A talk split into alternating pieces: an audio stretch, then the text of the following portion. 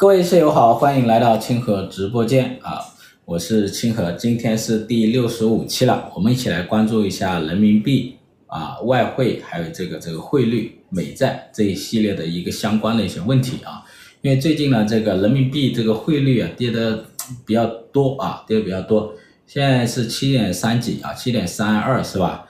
这个已经跌到了去年十一月以来的一个最低。去年最低是七点三七吧，啊，七点三七吧。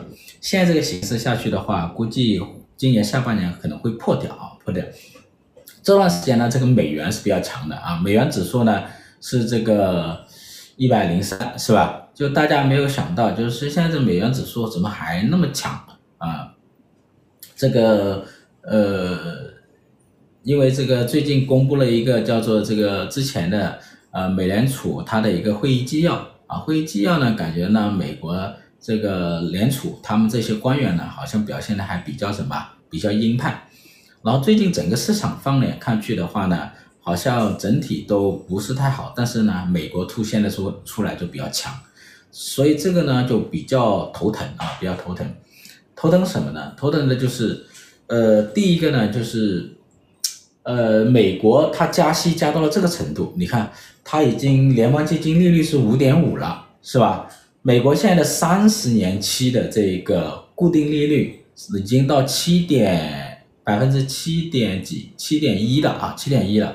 就这么高的这个利率呢，它的经济啊，放眼看上去它还是比较强的啊，比较强，这就比较麻烦啊，比较麻烦。另外一点的话呢，就是中国这一块的话呢，确实经济这个呢就。这落于大家的一个预期，然后出口也下降的比较厉害啊。主动贬为了保贸易顺差，逻辑没毛病。如果是主动的话，那还好一点啊。嗯嗯嗯，那然后呢，现在这个人民币呢，它又跌得比较厉害啊，比较厉害。那我就等一下我就会讲到这个贸易顺差这个逻辑，好吧？我们这个贸易顺差这是怎么来的啊？嗯，然后呢？现在这一个这个形势啊，大家就很关注这个人民币这个问题啊，呃，这为金融方面的一个风险，大家就越来越关注了。呃，还有一个呢，就是最近呢，这个美国财政部啊，它公布了一个数据，他说这个六月份啊，中国持有的这个美债呢有减持啊，那然后日本和英国呢，它是在增持，然后中国呢说是在减持，呃，减持了一百一十三亿啊，一百一十三亿。嗯，然后现在是八千三百五十四亿美元，就中国持有的这个美债的一个总量啊，呃，连续三个月的减持，创下了什么？最近十四年来一个一个什么新低啊？一个新低，就是创下了二零零九年以来的一个新低。这个呢，就是比较什么？呃，比较比较受到了市场的一个关注啊。这到底是怎么回事？所以好多人说中国是不是在主动的在抛售美债？然后呢，中国有一些网络上的很多网民呢，也在说中国要什么？要主动抛售美债。有一些比较极端的人说要通过抛售美债来什么？打击美国的嚣张气焰，是吧？打击美帝国主义的霸权！有有这个说法啊，有说法。那中国是不是在主动的在抛售美债？这个？问题呢，呃，可以值得探究啊。首先呢，我的第一个观点，我的第一个观点，从长期来看，呃，什么叫长期呢？大概就是二零零九年到现在啊，二零零九年到二零二三年这段时间来看，中国是主动的在降低美债的一个比例啊，这个是没有问题的啊，没有问题的。也主动的在降低美债的一个规模啊，降降低美债规模。我们之前的一个峰值大概是在一三年啊，一三年是一个峰值啊，然后呢，我们就开始逐渐的在降低，降低，降低到现在是八千多亿美元啊，八千亿，这个是没有问题的。但是最近这，比如说最近这一年啊，最近这一年呢，我不认为中国是在主动的抛售美债。原因是什么呢？比如说最近这今年这个情况啊，中国是小幅度的持有美债的这个市值啊，是小幅度的在减少。它这个减少的原因啊，倒不是说在抛售，而是什么？是因为美债的价格在下跌，就是美债它是什么？它的货值在缩水，因为货值缩水啊，所以最后我们反映出来的我们的这个呃资产呢，它是在减少的，然后给人感觉是在抛售的啊。当然，日本和英国它是在主动的增持啊，主动的增持，这是一个。另外一点呢，就是中国还加大了这个什么呢？房地美、房利美就两房的发行的这一个住房债券啊，因为房地美、房利美它这一种呃住房债券呢，也是由美国政府背书的啊，美国政府背书，所以呢，我们其实呃另外一边呢也增加了一些美国的一个债券资产啊，所以从这个角度来讲，最近这一年包括今年的话呢，实际上并没有什么主动的在抛售啊，主动的在抛售这个美债啊。所以这个呢，这个呢，倒倒不是这个情况啊。长期来看呢，它是在主动的在减少美债的一个比例啊。所以呢，这个这个第一个问题要给大家讲一下啊，给大家讲一下。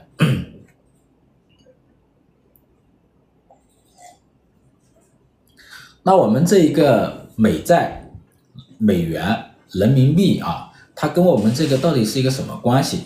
其实啊，这个。美元，它对我们这个国家来讲，至少在过去四十多年来讲，它是非常重要的啊。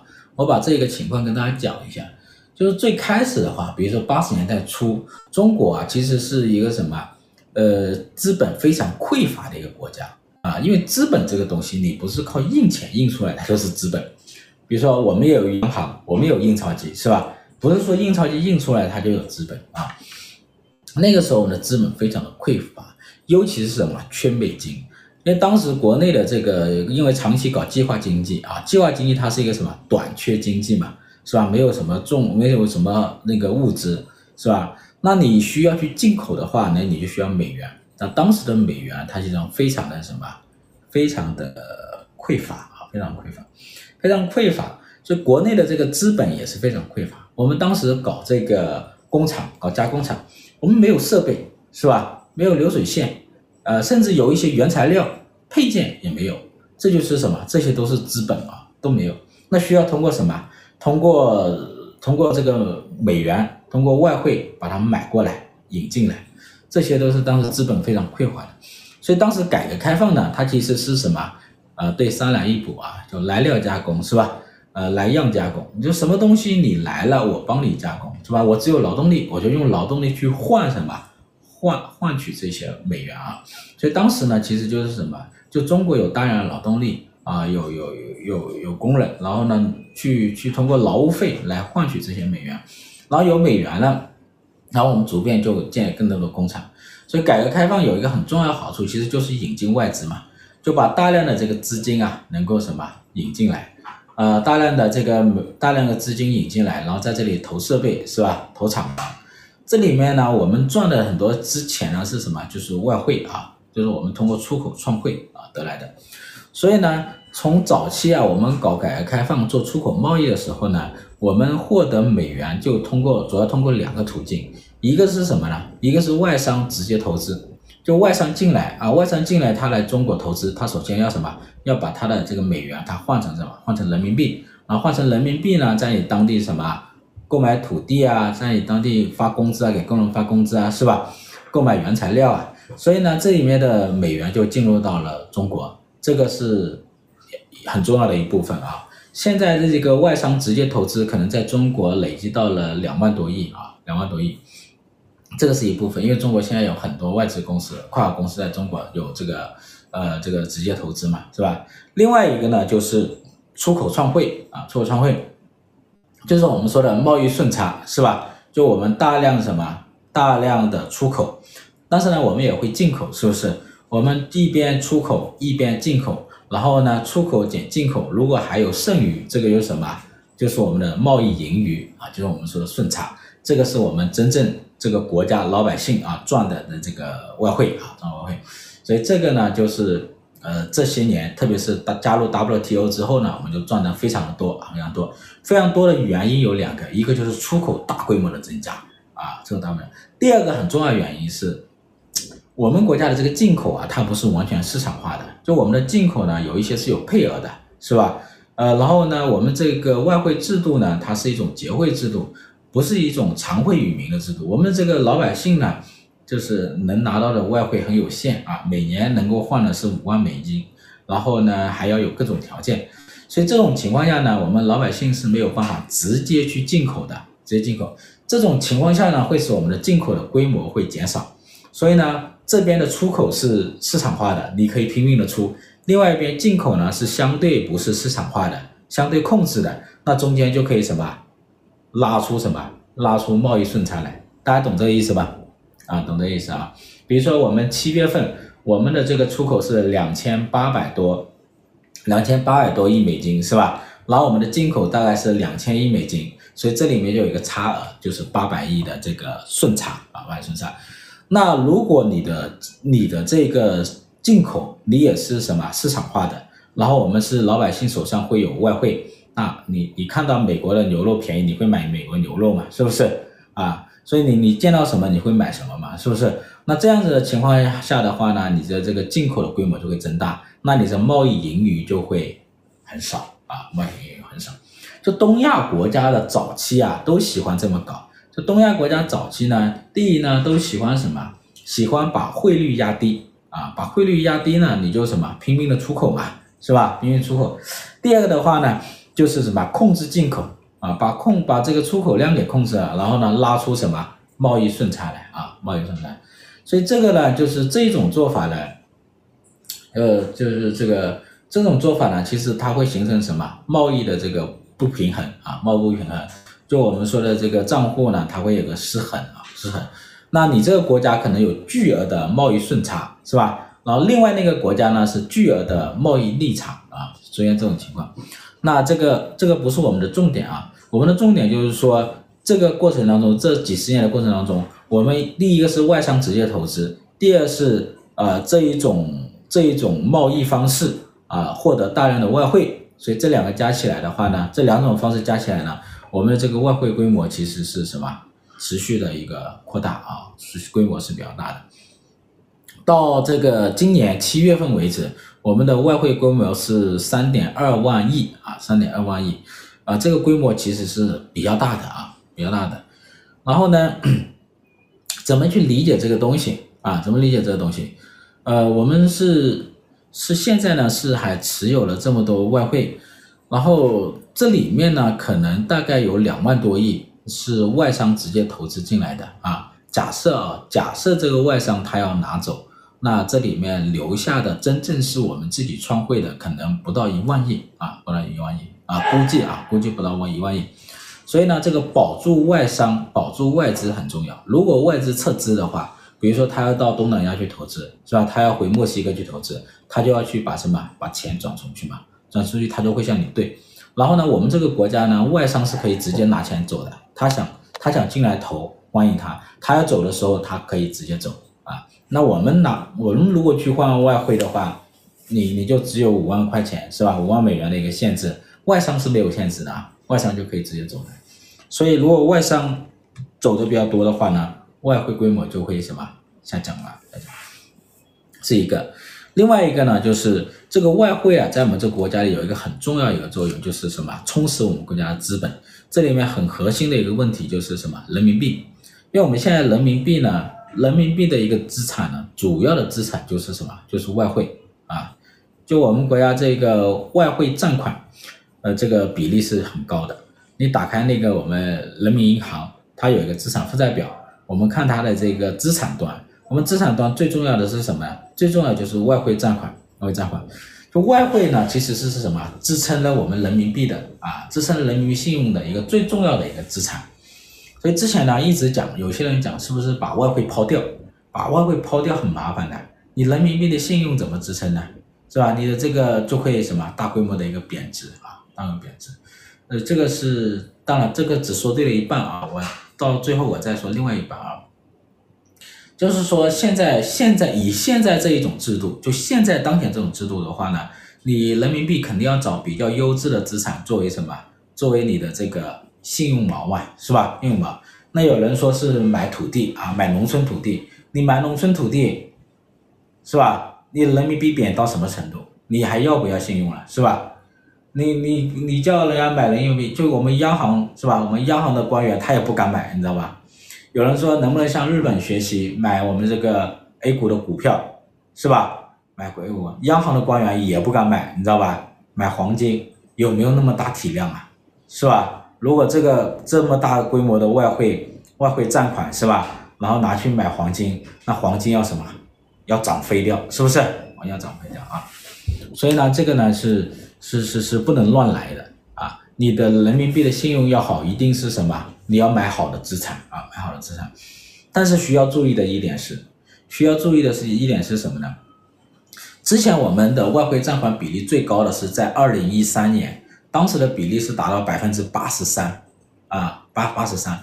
但是二零一四年之后呢，我们就不搞强制结汇了，不搞强制结汇，就是好多什么外汇呢就留在商业银行，你商业银行呢是吧，不需要这个这个跟央行之间结汇了啊，所以呢这个时候呢外汇占款的比例就开始下降。呃，从二零一三年到二零二二年，外汇占款一直下降，下降了百分之二十多，下降百分之三十多。到去年年底呢，我们的外汇占款是百分之五十一，也就从高峰时期的百分之八十三降到了现在的百分之五十一。那为什么会把外汇占款的比例降下来呢？这个呢，就涉不涉及到我们人民银行主动去换毛的问题啊？啊，这个原因啊，我说一下啊，原因是什么呢？原因是，呃，原因是金融危机之后呢，觉得怎么？觉得这个经济的对外依赖度太大了，所以要考虑到什么？降低对外的依赖度。这里面呢，有一个就是外汇占款就需要大量的什么？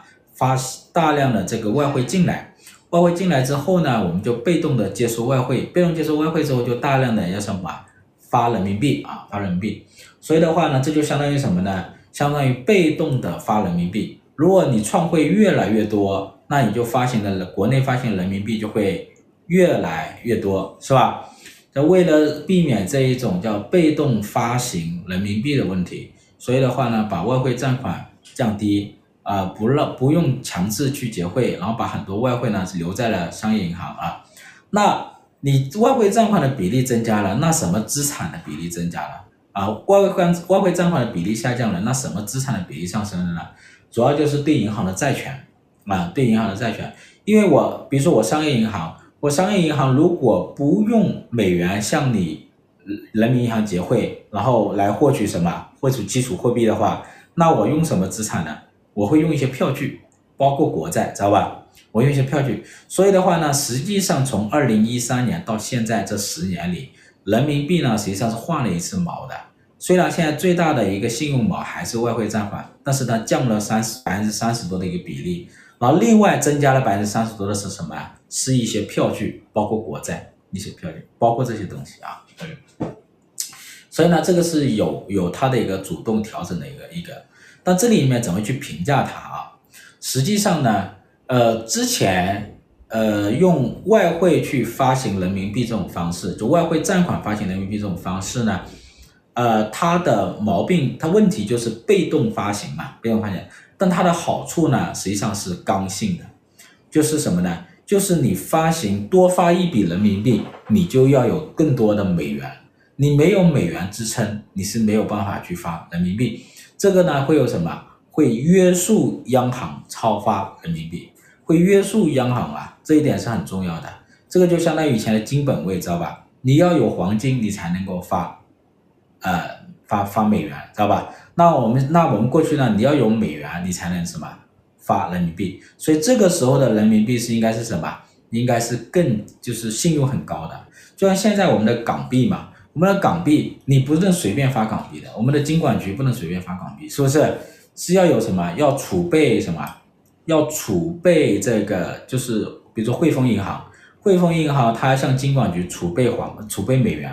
储备了美元之后呢，才能拿到什么？才能拿到授信，它才能够什么发港币啊？所以呢，这个是什么？呃，这样子的这个资产呢，其实是比较过硬的，而且对央行发行这个基础货币啊，它是有约束的啊，约束的。所以这里面很关键啊。但是呢，这个换了之后呢，其实是把很多这个权利下放到商业银行后面呢，商业银行呢，它不需要拿什么拿。美元去换基础货币，它是用票据就可以了。所以呢，商业银行获取基础货币的这个条件降低了。然后同时呢，商业银行又什么大量的去发，去发这个贷款啊，去创造这个广义货币。所以呢，到了这个二零一三年之后呢，我们大量发货币很重要一个原因呢，跟这一次换毛有关系哈。大量发行的都是什么？有商业银行主动创造的一种广义货币啊，就大量的一个贷款啊创造出来的。所以这个呢，就是相对来讲啊，对于银行发。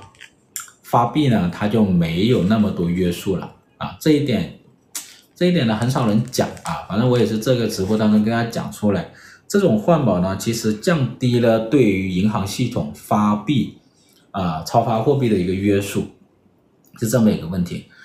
那呃，到目前为止，就以现在这一种制度来说的话呢，其实啊，主要还是要什么？主要还是要这个美元资产。啊，还是更有利于人民币信用的一个支撑。当然，可能是为了降低风险，因为国际国际形势有变化嘛，可能会增加一些黄金，也会增加一些欧元资产，对吧？但是呢，你主要的世界上现在全球金融市场上比较大类的，对吧？大类的这种流动性又好的这个资产，还是什么？还是美元美债嘛，对吧？还是美元美债。你看这个日本啊、英国啊、沙特啊。啊，中国啊，都还有持有大量的这个美元美债啊，这个资产啊，原因就在这里，因为全球的金融市场里，你要去挑嘛，大类的这个金融资产是吧？流动性又要好的，然后这个规模比较大，流动性又好，然后同时相对又稳定的，那还是这个啊，还是这个。所以，所以这一点很重要啊。日本还不是一直印钱贬值挺过来的。如果我们国家的经济体像人家日本那么强啊，然后同时你也实施的是什么开放性的金融，是吧？然后你的汇率是什么自由汇率啊？然后你的这个房地产泡沫没有人家那么大，然后你的债务规模啊，特别是这个民间的债务啊，这所以这个呢，这有很大的差别的啊，不能简单的这样去对比啊，对比啊。日本现在日本是要搞清楚，日本是发达国家啊。日本的这个人均收入比我们高，这个居民人均负债比我们低，然后呢，它的这个科技力量啊更强，然后它一直是一个什么？最近二十多年都是一个开放经济体啊，跟我们不太一样的啊。所以呢，一个银行啊，它很重要的。我之前跟大家讲过啊，你的央行，你你你发的这个信用货币，跟大家讲过，你发的信用货币其实就是什么？其实就是欠条嘛，就通用欠条嘛，是不是？你就给我一张纸，是吧？写着一百块钱，然后盖个章，是吧？画个头像，呃，然后你就说他能在市场上换钱，是吧？问题是我相信他，市场上的人相信吗？是吧？那大家没有人相信嘛？那你要告诉他，我这个欠条呢，我我家底很厚，我有资产，是吧？实在不行，你看一下我的资产，我的资产很多，是不是？是很多，所以的话，只要你有硬的资产，人家才会相信你。是不是？我也相信你，这个就是相当于你借债嘛，你去问人借钱，人家凭啥借借给你啊？是吧？人家说，哎，我我我我家里有房产啊，那就就愿意借给你，一样的意思啊。就我们家，哎，也你看我有资产，是吧？我给大家举一个很小的例子啊，很小的例子，就我为了激励我的小孩在家能够什么，能够多干家务，是吧？能够多学习。然后我自己在我家里发行了一个货币，哈哈哈，我家里也有一个货币啊，这个货币只在我家有效啊，就是在我的家里范围流通啊，我家几口人里两个孩子他也有有效。这货是什么货币呢？其实就是一种积分，知道吧？一种积分，比如说干了家务给他多少？给他十积分，对吧？写完作业十积分。啊，他那他小孩拿了积分很开心啊，那他为什么开心呢？这积分不就欠条吗？是吧？你没啥用，如果是一张白纸，他就不要了，没有激励作用。我告诉他，你这个积分啊，有资产的，可以兑换资产的，是吧？什么资产呢？比如说你这个五百个积分，你可以带在我这里什么兑换一个乐高玩具，对吧？五百个积分可以在我这里兑换一本书。是吧？三千个积分可以什么？可以带你们去一次游乐场啊，六千积分可以旅行啊，去一趟旅行。所以我这个积分呢，它里面有资产的，这个资产其实就是人民币嘛，在我这里其实就人民币嘛。然后呢，它兑换的是固定的这些这个玩具啊，乐高玩具，它的底层资产相当于是乐高玩具，还有什么？还有书，还有什么？游乐场服务，还有这个旅游啊，旅游。所以呢，这里面呢，它就什么？它就有资产啊，它不是平白无故的东西。所以，所以这个这个积分啊，在我家庭里呢，它就属于什么？货币啊，就是这种货币。然后呢，我用人民币，我用玩具，用旅游，用书，是吧？用游乐场给他注入了信用，然后我的小孩就相信，就会相信这个东西啊，所以他就会就就有激励作用嘛，是不是？所以这个就是一个什么？一个一个最小型的货币实验，是不是？嗯。所以这个货币，这个信用很重要的啊，很重要。那接下来呢，我们面临一个挑战是什么呢？一个挑战就是说，因为我们现在的这个国家的金融不是完全开放的，呃，它这个呃汇率呢是有管制的，然后呢，呃，什么也有管制呢？资本也有管制的，是不是？资本也有管制的，呃，一下子泡沫化了。所以这货币也不能超发，是吧？你超发泡沫化啊。然后呢，这现在的问题就是说，你的底层资产还要有。比如说，假如我发了这个货币，我没有底层资产了，是吧？我跟小孩说，你你这五百积分换，本来换一个乐高玩具的，我现在说我没有玩具了，很少玩具了，我得多少？两千积分换一个玩具，那相当于我这个货币就贬值了啊，会贬值。这说明我的什么？信用资产它在缩水。如果你的信用资产缩水，你的货币就会贬值，是吧？你货币会贬值，那你的利率就会什么？啊？就会就会下跌，就会出现这个问题，知道吧？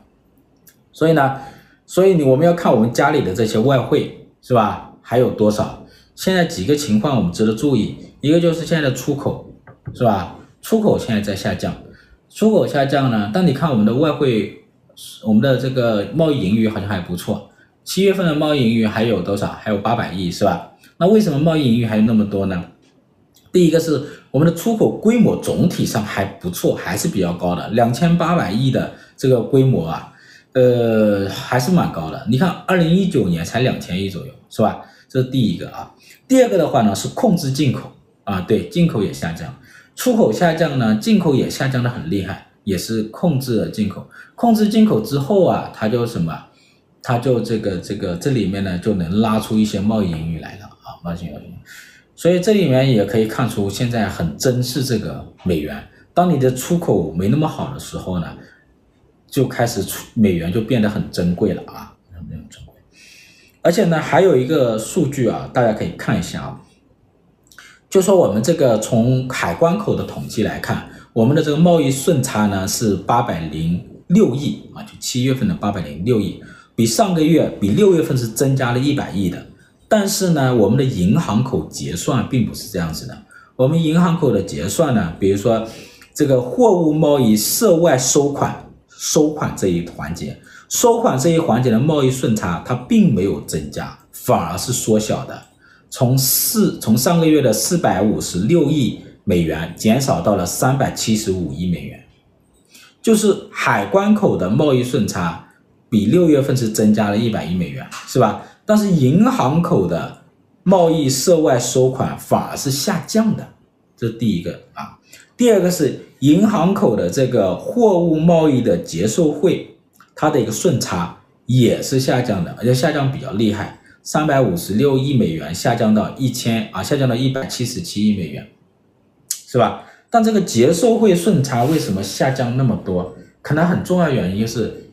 呃，因为人民币贬值，所以很多企业呢就更不愿意把它换成人民币，因为有一些企业它现在持有外汇嘛，它就更不愿意什么，更不愿意换汇了啊，更不愿意结售汇了，所以这个时候呢，它就什么，它就宁愿存美元，是吧？现在美元的这个利息相对也高一点点，是吧？要高一点，所以呢，这个是问题。另外一个呢，就是服务贸易啊，服务贸易呢，我们一直都是逆差的。所有服务贸易，比如说金融啊、旅游啊，都叫服务贸易，留学啊都服务贸易啊。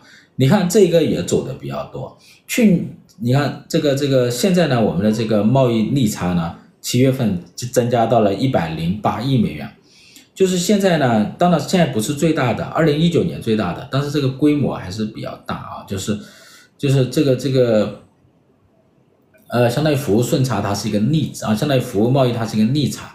因为我们现在呢，航班跟美国啊还没有怎么恢复，是吧？还没怎么恢复。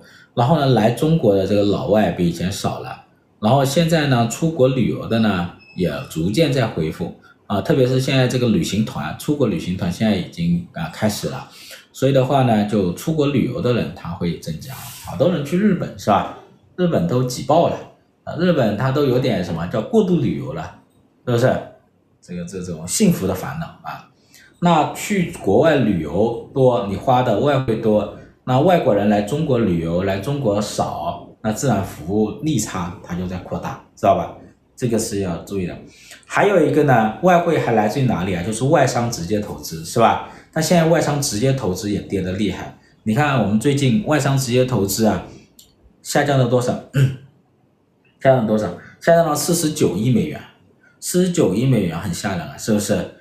这个同比下降百分之八十七，就同比去年这个时候下降百分之八十七。去年本来就很低啊，因为去年疫情啊本来就很低啊，是吧？这个外商直接投资下降的太厉害了，降到了九八年以来的最低水平。九八年以来的最，九八年是什么时代？九八年连 WTO 都没加入啊，是不是？所以这个呢比较要命，所以这个出口下降。然后呢，服务逆差扩大，然后呢，这个结售汇的贸易顺结售汇顺差在收窄，然后这个直接投资在减少，这些呢都直接会影响我们什么手上持有的一个美元，这美元，这一点很重要的。那第第三个呢，就是我们的外债，我们的现在的外汇是三万多亿嘛，是吧？外汇是三点二万亿呢。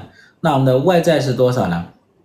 外债是二点四万亿啊，现在外债呢也有二点四万亿了，所以这一减呢，净的额净额只有多少？净额只有八千多亿啊，这个就是一个公布出来的一个基本的一个家底啊，这一点要注意。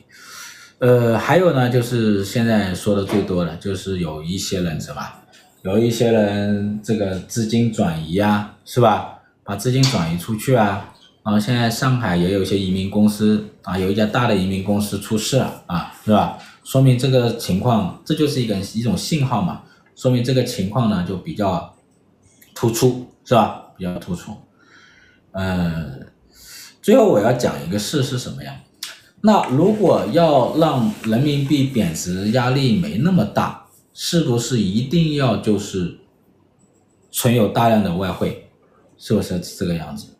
那你人民币如果不不用贬值那么厉害，是不是就一一定要存有大量的外汇，是吧？那是不是一定要什么？一定要搞贸易保护主义，是吧？一定是要多出口少进口。但是如果你一定是多出口少进口，你的贸易是不平衡的，最后一定会出问题的。首先是经济会扭曲，国际经济会扭曲。第二个是什么？会出现贸易冲突，啊，会出现贸易冲突。其实这个思路要转变过来啊！我之前跟大家讲过，这思路要转变过来。就东亚国家的早期，因为都是什么，都是资本匮乏，然后呢，对这个对这个美元啊有特殊的一个情感啊，特殊情感。另外一个呢，亚洲金融危机，一九九七年亚洲金融危机啊，它因为什么？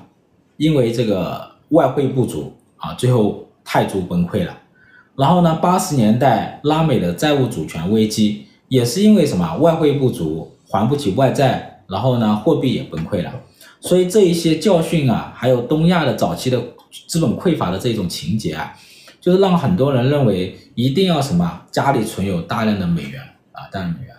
那你这个思路本身它是有问题的。你家里存了大量美元，你必须是什么？必须是多进口少出口，你必须保持什么？必须多出口少进口，你必须保持什么长期的贸易顺差，那对方这个国家必须保持长期的贸易逆差，是吧？那经常账务它就不平衡，就会失衡。那这两个国家最后一定会什么干起来啊？一定会有贸易冲突，贸易冲突。所以这个就是问题啊，这是问题。就比较好的一种贸易方式，其实它是一个什么贸易平衡啊，贸易平衡。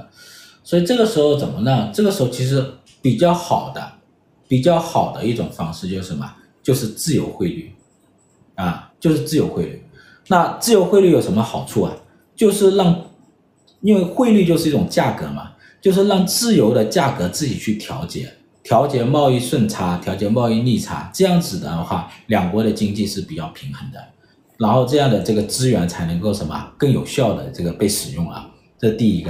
第二个的话呢，就是这个你这个自由汇率的话呢，会让你这个国家的商品、资本、劳动力啊，所有的资产都让国际去定价，让国际市场定价。国际市场定价最大的好处就是什么？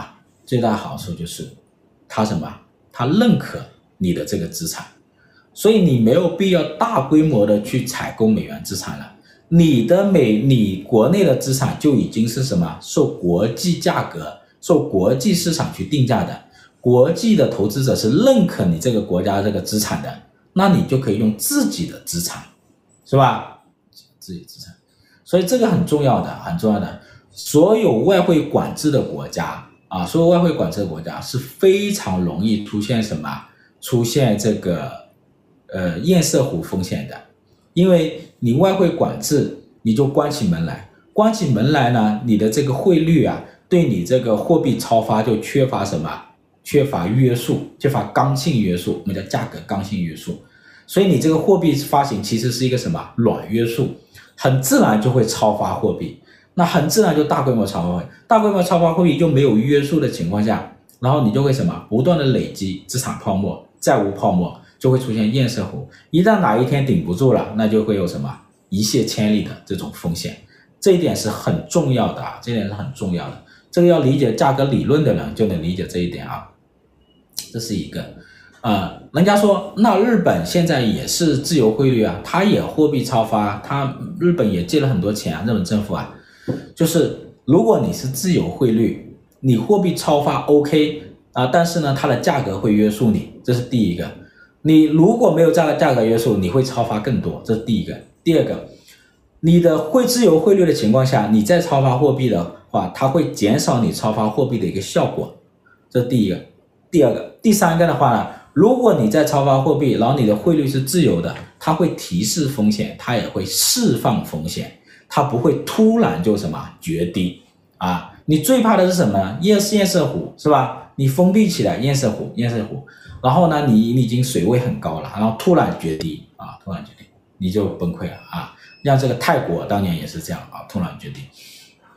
所以呢，这个自由汇率它第四个好处就是说，你这个国家的所有的资产，包括你的国债，它都是由什么国际投资者共同来定价的，说明国际投资者他认可你这个资产，认可你的国债，认可你的住房抵押债券。是吧？认可你这个国家的股票，认可你这家国家的房子这个资产，那你自然就可以用自己的国债来发行嘛，你就不需要储备那么多的美元来什么，来防范这个外汇风险嘛，是不是？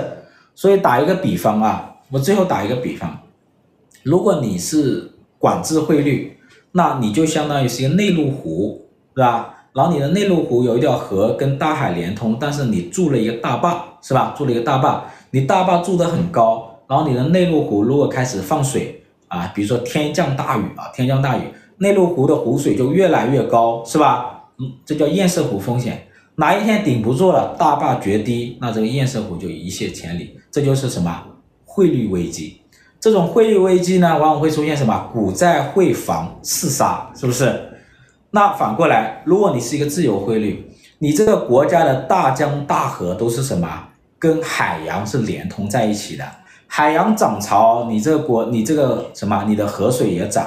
你上面发大水，一流流到海洋里，然后两个人的什么水位都差不多，它可以自由连通，相互调节，这些什么也相互约束，是不是就这个情况？大家懂了吗？啊？最后我说一下，我们有一门课程叫做汇率经济学，是我们刚刚什么刚刚出来的，大家可以去看一下这个课程啊。就我们资本社的学习平台里有一门新课程叫汇率经济学啊，我刚更新的，所以我今天讲的这一些内容呢，在那里都有有些体现，好吧？有些体现，你们可以看一下。所以我们国家呢，关键是什么？要搞什么汇率改革，这一点是很重要的啊，汇率改。好吧，我就讲到这里了，好吧？嗯。